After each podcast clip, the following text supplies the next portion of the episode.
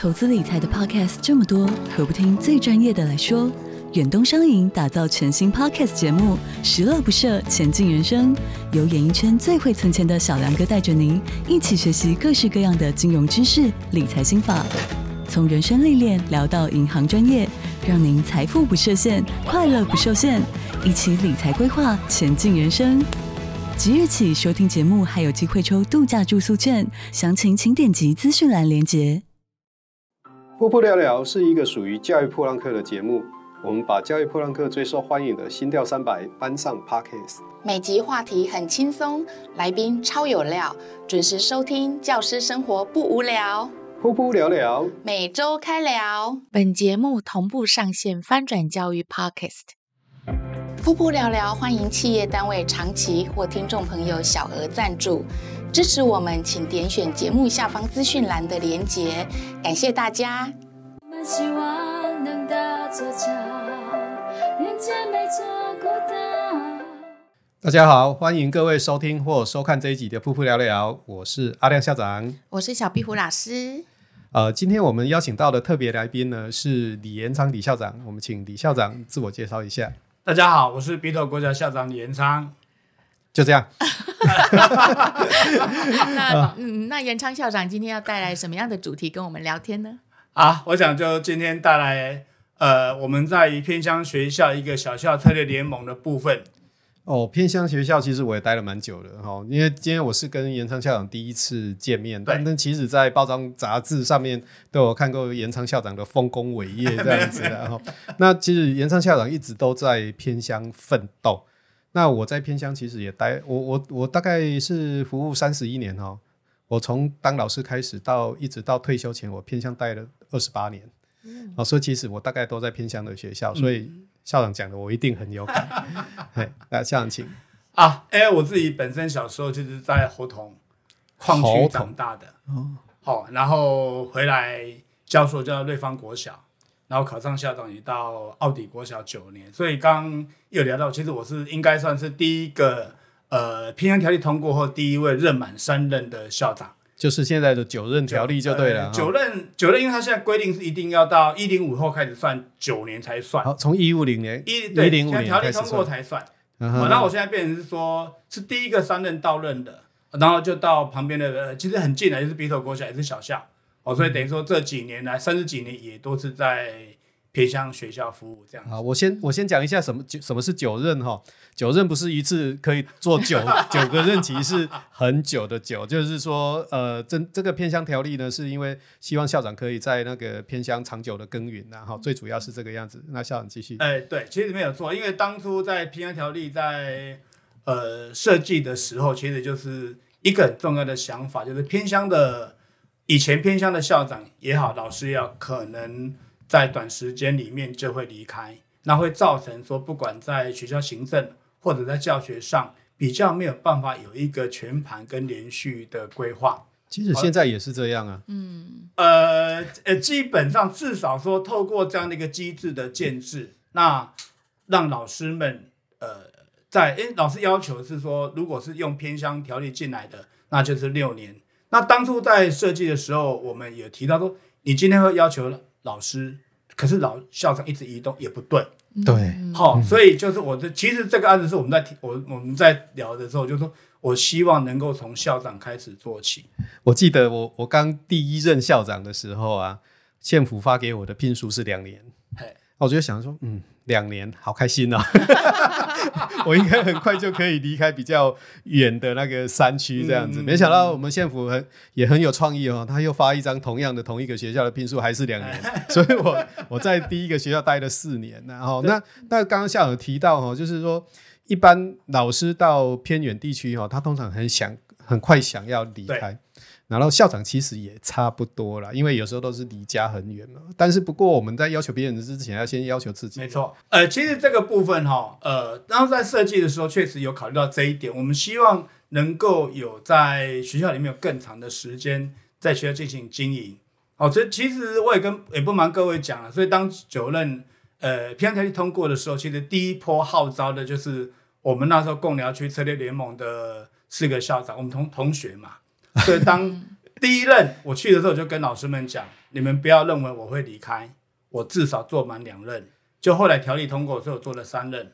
但我们那几个同学就是一起派到我们东北角的校长，一共四位，我们通常留满八年。哦，三任是八年，呃，九年。九年。啊，我八年的时候，我请他们说，啊，你们要先离开，为什么？因为如果你们先离开，我留下来做第九年，我可以带新的校长进来的时候，我没有传承。但现在有些县市好像它反正不管偏乡或是一般地区，一任就是四年呢，欸、所以、欸、所以任满三任的话就是十二年。对，因为其他县市偏乡一任都是四年，嗯、只有新北的部分偏乡一任是三年。对对对，目前是这样。各县市的各县市的单行法规就对了。对我们有讲有讨论过了，那个新北要不要改成偏乡一任四年？但是目前还是维持、嗯。我们要不要来比一下谁的山比较深呢、啊？哎、欸，说真的，我们像我这样跑这么多个县市的小校，嗯，我经常跟老师们、跟校长分享，其实某一种程度，新北真的相对而言不算是有偏乡学校啊，不算是，这怎么说？呃，就是说，不管在局里面对我们这样的资源的支持，或者是我们交通上，其实相对而言，哦，对。可能很多这种南部县市或者是一些那种山上的学校，其实我们在东北角这边或者在新北的学校，所谓现在所谓依照这个算法是偏乡学校里面，其实相对的资源也好，那这个老师们的这个流动率也好，呃，算是算不错的，就是在控管上了哈，还有资源的投入里面，那其实各县市的资源投入其实都还蛮多的啦，不过我刚刚在聊天的时候，严昌校长有跟我提一个很重要的议题，就是说新北市是不废校的。对，这个是我们呃，好像选选完了就可以讲了哈。有有有，刚选完。今天刚我们录音，今天刚刚好，昨天大事大事已定。对，我也必须讲这个，这时候就可以说谢谢我们侯市长，因为其实当初在偏乡讨论学校的这个存废问题的时候，其实。呃，局里面很明白传达的讯息就是，呃，偏乡学校，我们新北偏乡学校不废校，不裁废并。不裁废并的标准是连一个只要有一个学生就不裁废并，除非他是自然、自然、自然的没有学生，哦、否则原则上是不裁废并。我们在前两年最少的一个学校，它是只有五个学生，哇，还是留下来五个学生十个老师。呃，没有，他就看年级啦，哦，这就不。那像我们。呃，像我自己鼻头目前只有十三位孩子，嗯，好、哦，那有些目前最少是九位，嗯哼，好、哦，所以其实，在这样的一个过程当中，我觉得，呃，从市长底下到局里面，给我们最大的一个稳定，就是他们跟我们讲，我们不会才废病，这是一个心理上面的安慰，很大的支持。对，就是因为他跟我们讲不不会才废，那我们当然很安心的想要把这个学校的所有孩子带好，而且会有一个长远的比较长的计划。不会担心说，我今年做的时候，明年会不会就不见了？就会很用力的。对，因为因为怕自己不见了。对，就是呃，在很多的政策，我说的学校校学校的经营设计、老师的教学上，就会比较有长远的去规划，不会觉得啊，像我今年做一做，明年是不是不见了？不用了，嗯，没有，因为明年我们都还在。但是校长，我也我也有想一个另外一个想法，我永远都是有那种奇怪想法的人哦，就是说。呃，既然县市政府说我这个学校不太费病了啊，那我老师就混就好了。好，呃，其实我必须讲的哈，就是，啊、我我比较对不起，我问的比较重一点点。我我 必须讲很明白哈，因为我也都是那个，因为小 B 我都认识很久，就我的想法经常也是也是很奇怪的。当然，当然这个会，那也有人说，那六年条会不会变不好？老师留在这边，那我就说，其实六年老师留在这边，他会不会好？必须看的是校长在学校的经营跟怎样带我们的老师。嗯、这个老师今天在这里偏向不好，你就要去都会，而、啊、不是残害更多的人吗？哦，你在都会人多哦，他混了，所以看不到。可在偏向，我就这么多人，这么这么几个孩子，几个老师，你一混，我们就会知道。那所以怎样把这个孩子，呃，这个老师拉上来，嗯，让他真的在这里可以安心的。这个教学带我们的孩子，我敢讲，只要考得上正式老师的，应该素质上都不会太差，只是可能水土不服。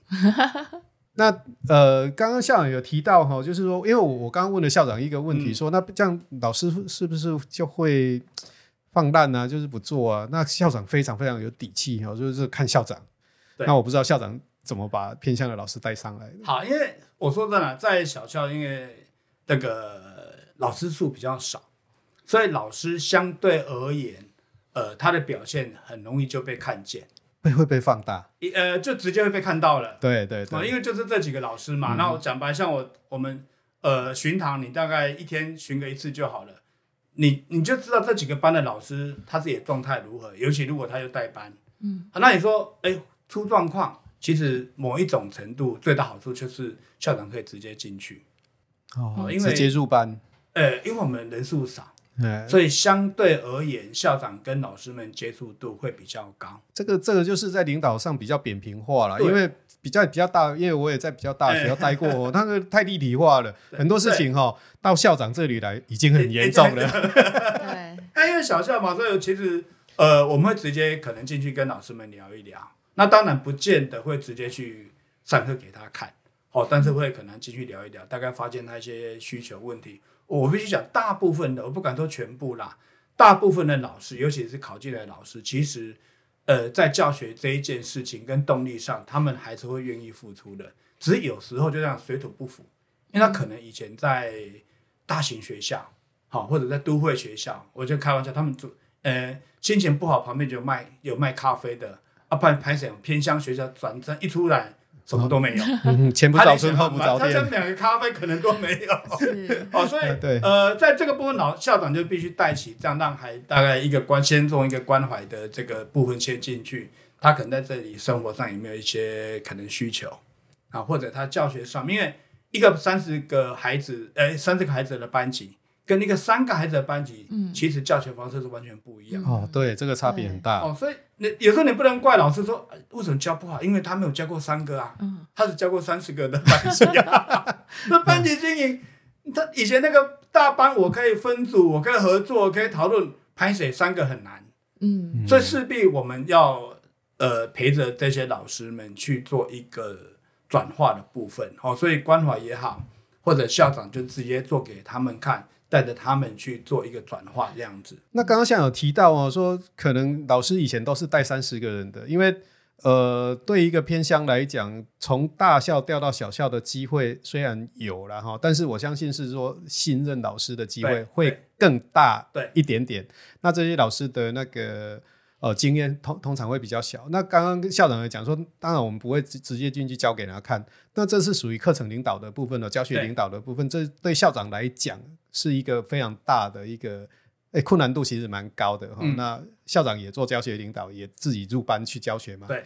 呃，其实哈，那个小朋友就知道，其实我们当初推虎林的时候，第一个公开课就是我自己下去上。嗯嗯。以身作则就对了。我自己上给老师看，啊，我就跟老师讲，你觉得上不好？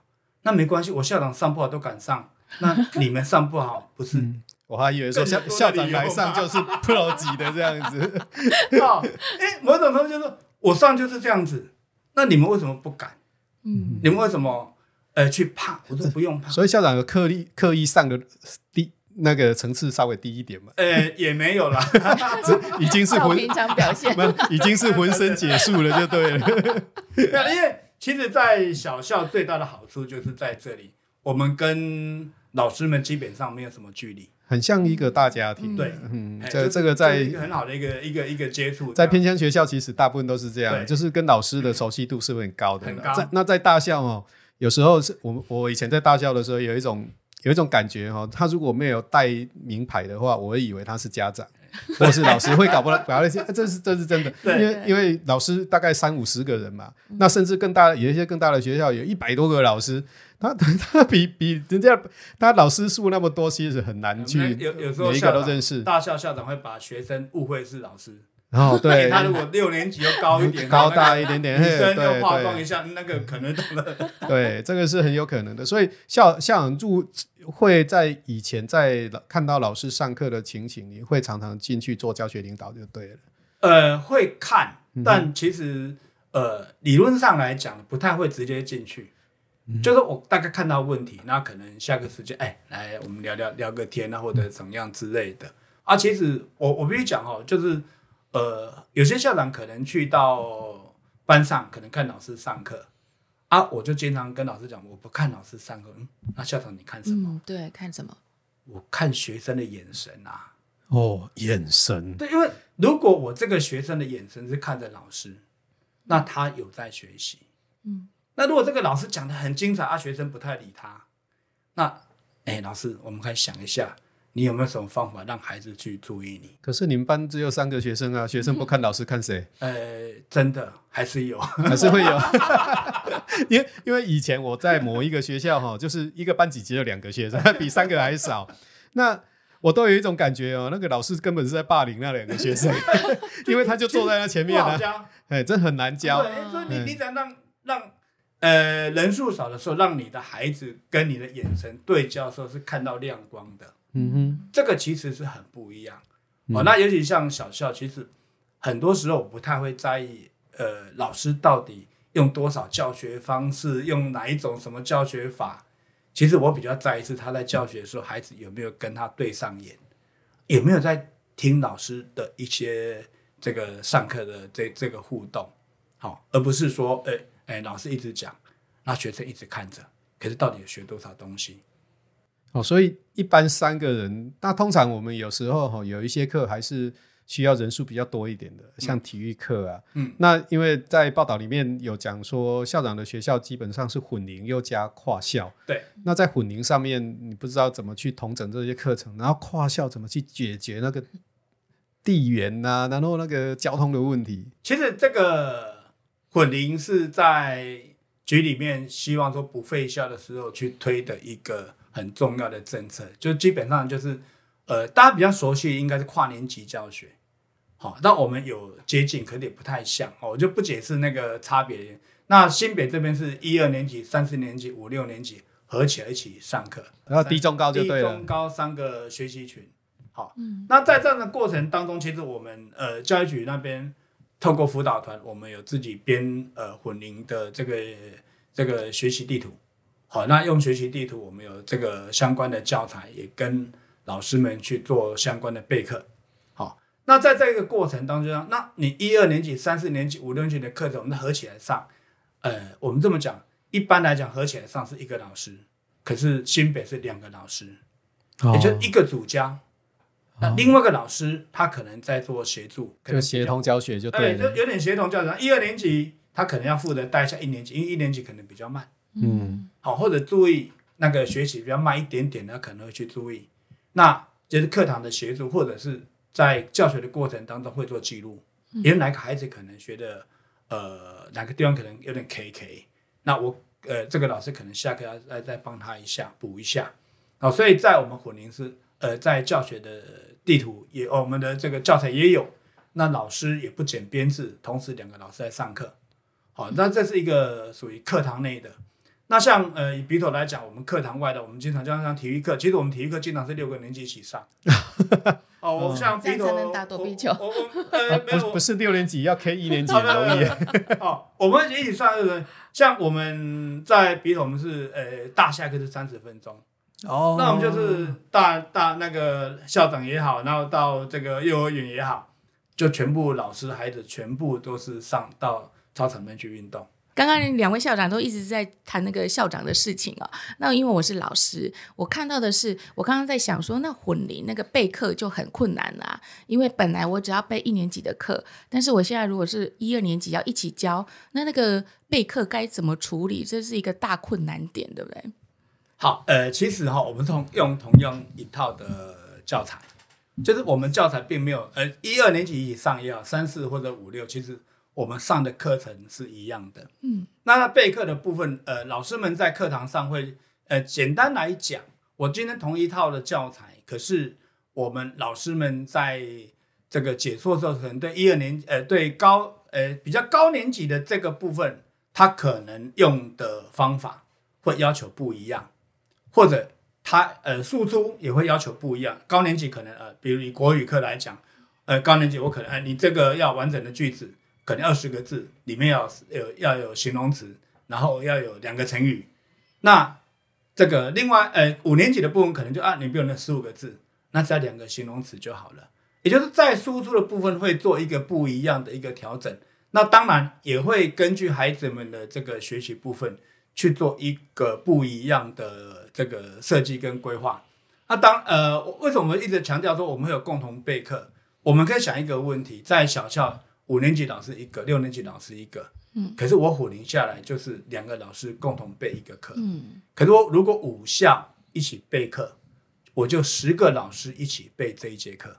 嗯，好，所以我们不是只有让老师们丢在那边，他一个人在备课，没有那个压力太大。嗯，我们是透过一个整个联盟的方式，十个老师一起来备课。嗯，哦，这个是跨校的部分的嘛？因为你们有五个学校。对，也就是，啊，所以就会有十个老师，十个老师，而不是像一般学校，你可能我我六年级就只能背我的，我我六年级的。对对对对，就自己。嗯，那我虎龄至少两个老师一起上啊，五六一起上啊。嗯，那五。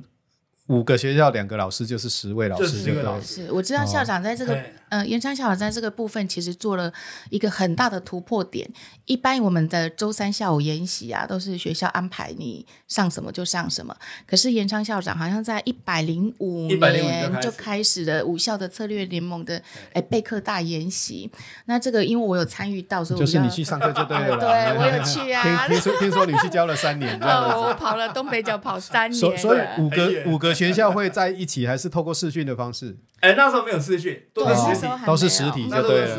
哦，对，一直到一零八疫情一起来，说有几次才用视讯，所以这个叫做远距共学策略联盟就对了。哎，没有，那时候还是那个实体的，实体备课，实体的，那时候是备课。好好好，那这个远距共学策略联盟是二零二一因为疫情的时候才开始的。呃，远距那个是在疫呃去年开始的。在疫情后期以后，嗯哼，开始，因为因为所有的设备都都有了，ready 了，哎，然后老师对这一块也熟悉了，那孩子也习惯了，那有点，那还当然还有一个原因啦，就是呃，各校的人数也越来越少了，也就我我今天在混龄以后，我两个五六年加起来还是没几个，嗯。嗯，哦，可能才三五个，甚至于比三五个更少，嗯，那呃，以前混龄我还可以让孩子们讨论，还可以小分组。哦，可能五年级一组，六年级一组，现在五六加起来还不到一组。对，刚刚有提哈，就是说你们这五个学校里面最大的学校，全校大概多少人？哎，本来在贡寮区联盟的时候，那时候我在奥迪啊，那时候比较大，因为那时候还没有混龄。嗯，好，那现在现在谈的其实这是一个四校的远距跨课。那我们四校远距跨课就是鼻头、芙蓉、福联跟十分四个学，那我们就是小校的。我们最大的大概呃福呃福隆二十几个，各各位他们现在像提的是全校哦，全校 全校全校。对对对，全校二十 不是一般的二十七个学生，嗯哼，好，那最小是福联九个，全校九个，嗯哼，好，那鼻头是十三个，好啊，我们就用这样呃，我们就用跨校线上的方式，让所有的呃高年，我们是做高年级国语，那所有的高年级的孩子们在线上上课。那每一个同一时间，同一个时间上线，同一个时间上线，对，然后所有的小朋友都都都在上同一堂课，同一堂课，同样的进度啊。那个老师是一位，那在场的老师做辅做指导这样子。好，那上课的方式呢，基本上是这样子，就是一个老师上课，啊，就是举例来讲，今天鼻头主教，那可能鼻头六年级老师主教，那五年级老师就在 hold 这堂课，嗯，那其他四呃三个学校的的现场。就是他们两个老导师就会带着他们班的孩子在现场实体上课，嗯，但是主教的还是鼻头国学老师用这个方式，那、嗯、我们会轮四个学校有在轮流上，像我像我这个方式其实蛮棒的，这个我大概也是在一百零一年到一百零五年，我在呃日月潭投射国小的时候也曾经做过这样的事情，嗯、那时候是那个呃母语教学。而且我们那附近有非常少的少主，哦，对，就哎德化社那边，我们学校只有一个学生，然后他如果那个母语选他自己的语言的话，我们就要为这个学生找一个老师，啊，这是不太可能的事情，所以后来我们就是联合日月潭所有的学校在德化社开课，我们的学生在我们学校开课。呃，在那在我们学校上课，那时候那个小朋友都在校长室上课，因为只有他一个。然后我我在旁边，我就带着他，因为他用很早的时间，大概八点左右开始、嗯、开始上课，就上那一节目。可是其实所以所以哈、哦，科技的介入哈、哦，让我们现在这个距离会变得更近一点点。所以刚刚我刚刚一直在提远距共学，就是这样，就是说让这些学校老师不用疲于奔命这样。嗯，呃，就是说，其实我们我我必须讲，就当初我们做这个设计的时候，其实是以想想先提升老师的教学力这一块切进去。所以那时候我邀请教传老师来帮我们做线上备课。那我们是从先从阅读开始，好，从阅读那个读报开始，好，那他刚开始上，啊，后来发现，呃，为什么会让孩子们一起上课？其实想说啊，你一直备课，没有去实践，老师会觉得蛮无聊的，嗯，好，所以等于说我们把本来只是想说把这样的共同跨校的课当做是老师们备课的一个成果，呃，不能讲成果，就是一个过程，嗯，但后来发现，哎，效果很好。因为孩子们讨论整个状况，整个都起来了。嗯，在整个的课堂里面表现比平常他在呃自己课堂里面表现的更好。那所以我们就几个校长就哎，那这样不错，所以就把这个部分从一个读报，啊，然后进入到我们的这个国语课。那现在是直接进到我们的课堂里面。嗯，好，虽然不多，就是一个礼拜会一节课。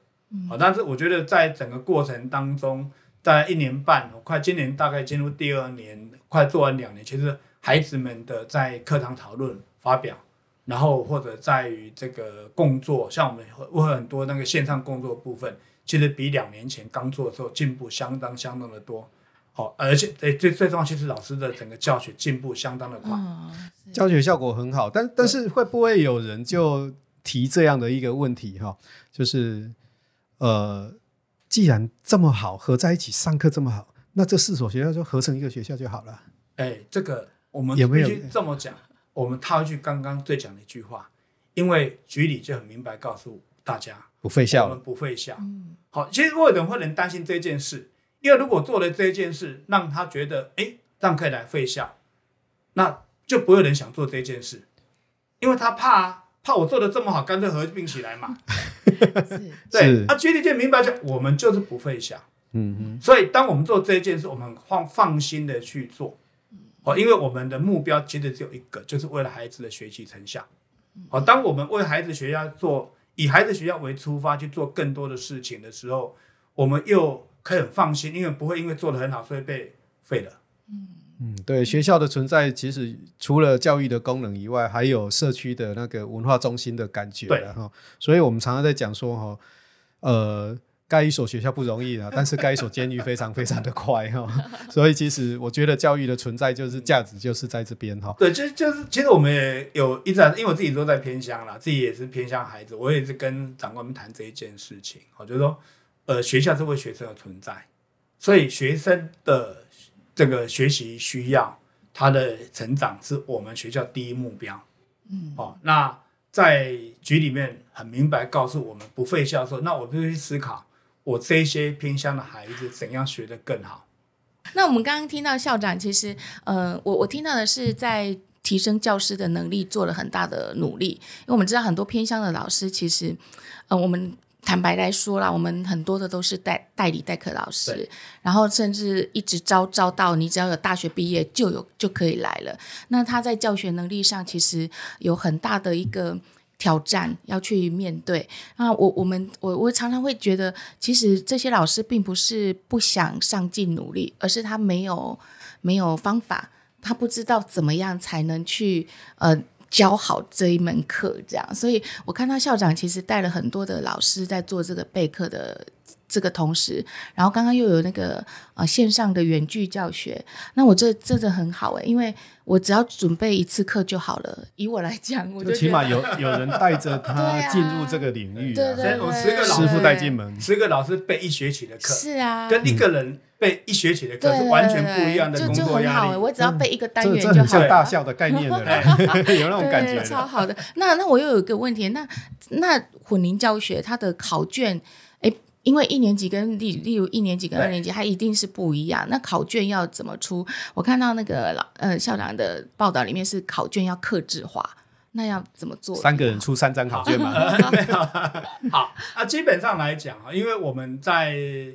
这个混龄教学里面的课程规划本来就有共同的部分，也就是五六年级加上五六年，它有一部分是共同要学的。那这个部分就是共同的题目哦。好，但是五五六有些啊，比如指标上面本来有些就不一样啊，学习内容可能又不一样，嗯、这时候就会被分开来成第二第二份个别的考卷。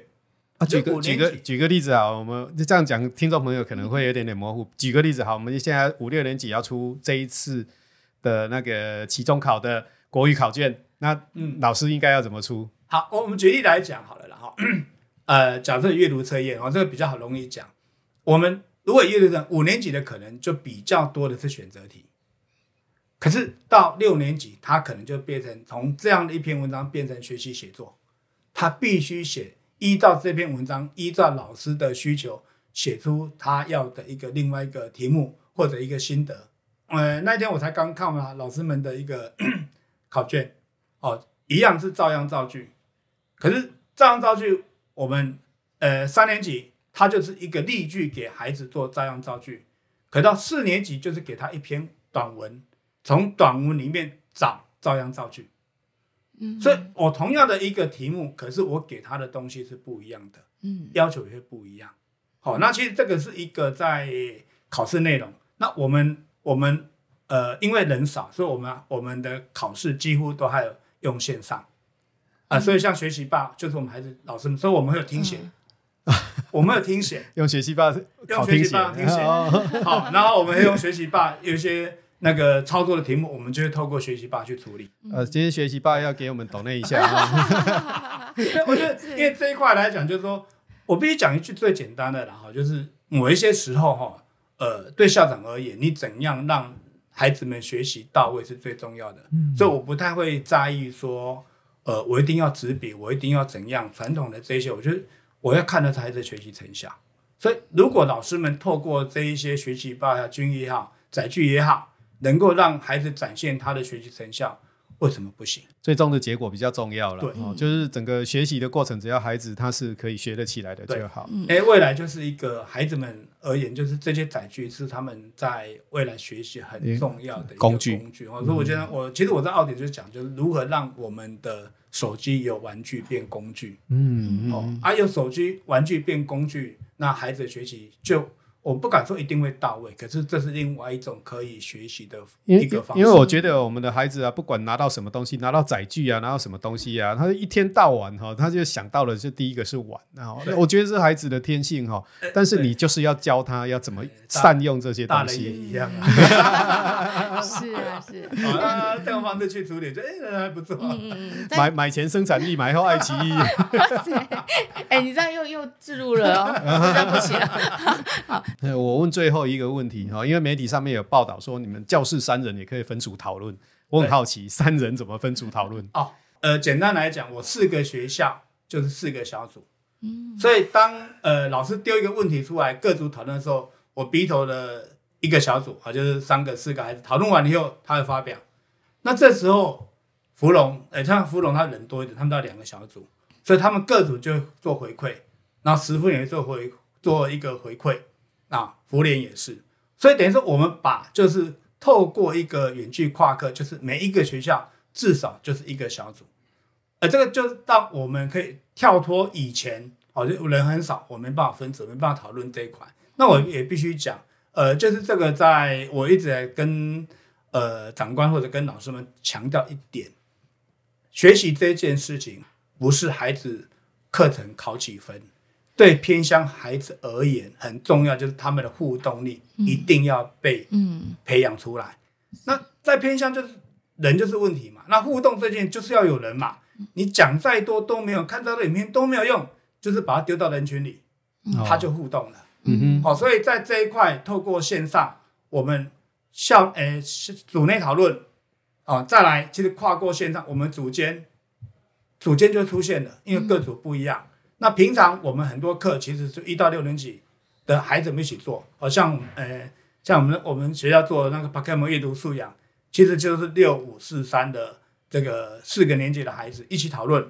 好，我们不是对跟错，是孩子去六年级会带四年级、三年级，好带小的孩子去跟他讲，哎，我的答案可能是什么？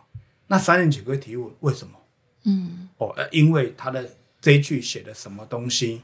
所以答案在这里，好，那久了久了，孩子们就会学会，呃，低一年级孩子学会，哎，我怎样去阅读，我怎样去抓重点，啊，学会聆听。那高年级就会学会去带孩子，嗯，好，那而且会很有成就感，就会让他读的更有那个动机。是，而且口语表达真的很重要，好好很多。嗯、对对对，等于因为偏乡的孩子其实哈，他就是。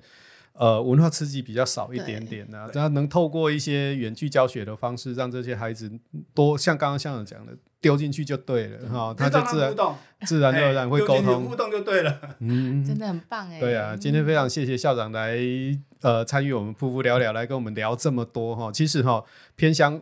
我刚刚小壁虎讲说，都我们两个在聊天，你们两个很有共鸣。对，因为我们两个，我们两个待的偏乡的时间都够久，非常非常的有共鸣。都在偏乡，对对。其实本来一辈子都在偏乡。呃九年任满是有一直在问我要不要去大校，然后我就说不要想，我说我很想要留在这边继续做偏乡的这一块，因为呃只要想做都不会觉觉得很累。嗯，对，其其实尤其尤其偏乡哦更需要。呃，有理想、有抱负，不是青年哦，有理想、有抱负的校长，而且要长期，对，而且还愿意待在那边的，因为我们他常常听听到一些，就是说偏向的老师到那边虽然六年了哦，那第二年想方设法就是。诶，用考试教师甄试的方式再考到其他的地方去。那其实偏乡还是有大家值得大家去耕耘的地方。没错。哦，那我们非常佩服延昌校长在偏乡耕耘耕耘这么久，照顾我们偏乡的小孩子。今天谢谢延昌校长，谢谢，谢谢阿亮校长，谢谢小毕老师。喜欢噗噗聊聊的朋友们，记得帮我们到 YT 订阅、分享、开启小铃铛，也可以到 Podcast 下方给我们五星好评哦。噗噗聊聊，每周开聊，拜拜。热情引爆，所有梦想都。